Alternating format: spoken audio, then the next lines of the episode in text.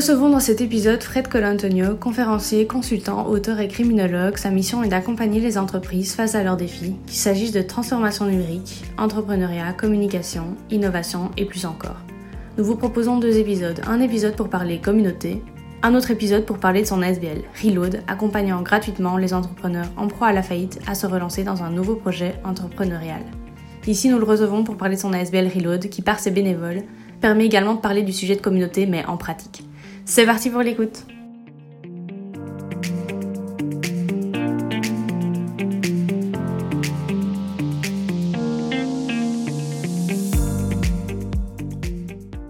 on s'est dit on va lever la barrière à l'entrée. On va leur dire on a un chouette projet, on a besoin de bénévoles, on a besoin de gens qui veulent filer un coup de main. Les entrepreneurs en faillite, c'est une réalité. Pourquoi est-ce qu'on la cache? Il faut les aider d'un point de vue humain. Si vous voulez en savoir plus, contactez-nous. Simplement, laissez-nous votre mail et on vous revient. Donc on a parlé de communauté, comment créer une communauté. Dans tes activités, tu as développé depuis quelque temps également maintenant une SBL, donc Reload.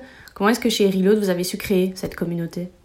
Euh, alors, chez Reload, on a fonctionné en, plusieurs étapes. La première étape a été sous-marine. Pendant plusieurs années, et il y a un côté très métaphorique que je vais utiliser, mais c'est le directeur de la SBL, euh, Sébastien, qui je fais un petit coucou au passage, il se reconnaîtra évidemment. Il parle souvent de la logique de bâton de pèlerin. Quoi. Il dit il faut prendre son bâton de pèlerin et aller à la rencontre d'eux. Pendant des années et des années, j'avais ce projet au coin de la tête et euh, j'en ai parlé. Alors pas publiquement, j'ai pas fait une vidéo, j'ai pas fait un live Facebook, j'ai pas fait une vidéo sur YouTube ou quoi ou qu'est-ce, mais régulièrement euh, à des interlocuteurs que je rencontrais à gauche à droite dans certains contextes et qui me semblaient possiblement euh, intéressés par une démarche telle que je l'avais en tête, je leur expliquais, je dis bah tiens j'ai comme projet bon alors le et pour ça le Covid a servi de de révélateur. Je, pense que beaucoup de gens ont pris conscience de la nécessité de faire quelque chose. Et euh, ça, c'est une première étape. Et c'est une première démarche.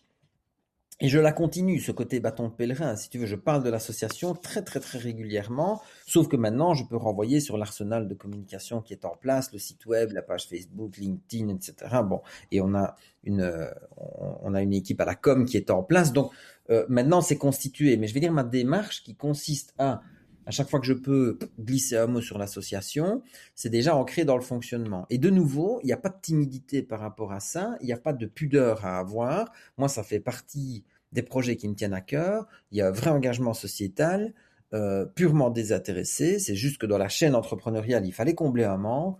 J'ai aucun problème à parler de ça.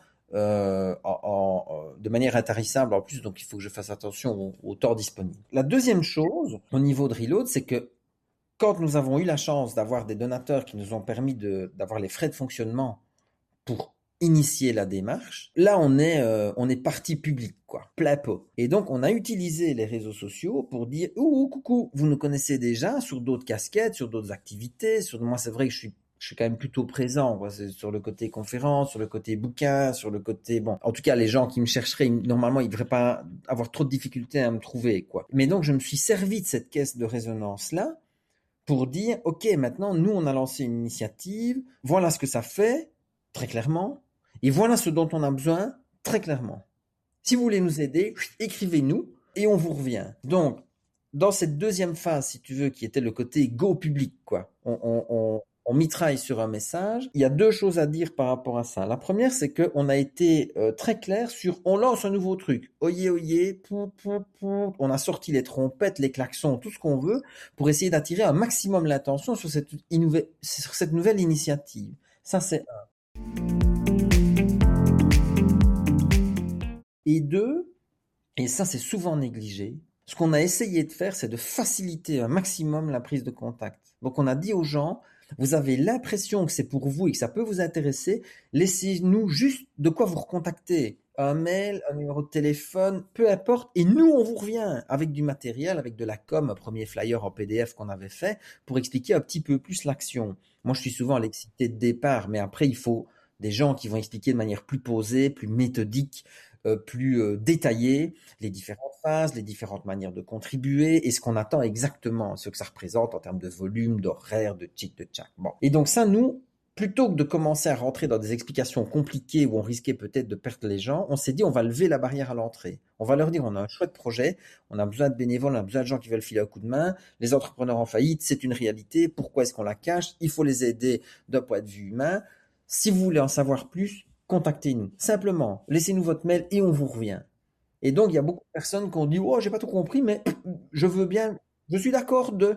Ok, Maintenant, je reçois l'information dont j'ai besoin et je peux à tête reposée me dire j'y vais, j'y vais pas et je prends tel ou tel rôle comme, bénévole avec telle ou telle euh, ampleur, entre guillemets. La troisième chose, et ça j'en profite pour euh, expliquer l'importance d'avoir des gens qui sont plus forts que soi ou plus loin que, que, soi. Moi, c'était la première fois que j'étais amené, si tu veux, à devoir solliciter de l'aide, euh, mais bénévolement, je veux dire, au niveau de mes entreprises, quand je demande de l'aide, c'est un prestataire, quoi il vient, il nous éclaire, il nous apporte ses lumières, mais il facture ses prestations.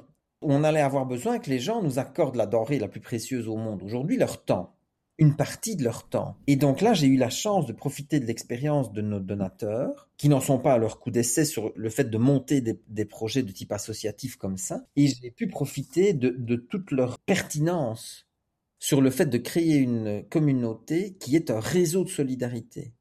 Et donc, eux, si tu veux, m'ont donné les bons points d'attention pour que je me dise, OK, c'est comme ça que je dois présenter les choses.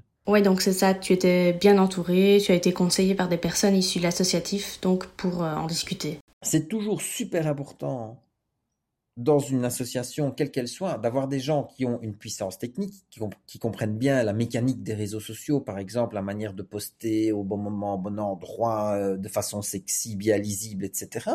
Euh, mais aussi d'avoir des gens qui sont dans ce que je j'appelle parfois les stratégies relationnelles, quoi, euh, de, de se dire, voilà l'angle à utiliser pour faire comprendre correctement votre intention.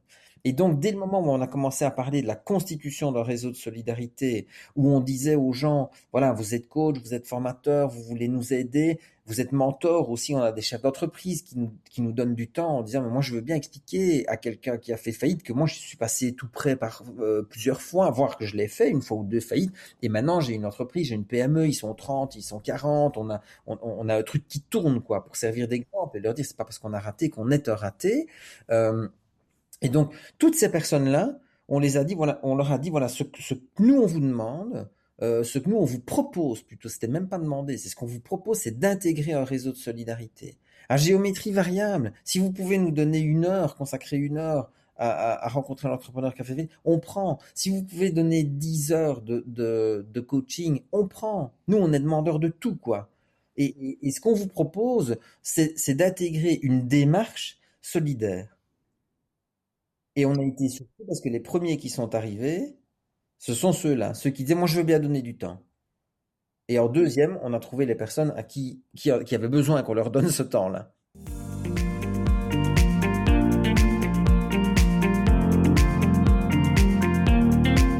Voilà, c'est terminé pour cet épisode. Nous espérons qu'il vous a inspiré. N'hésitez pas à aller consulter l'article directement sur notre site web socialware.be pour la Belgique et socialware.lu pour le Luxembourg. Article à trouver également dans la description de cet épisode.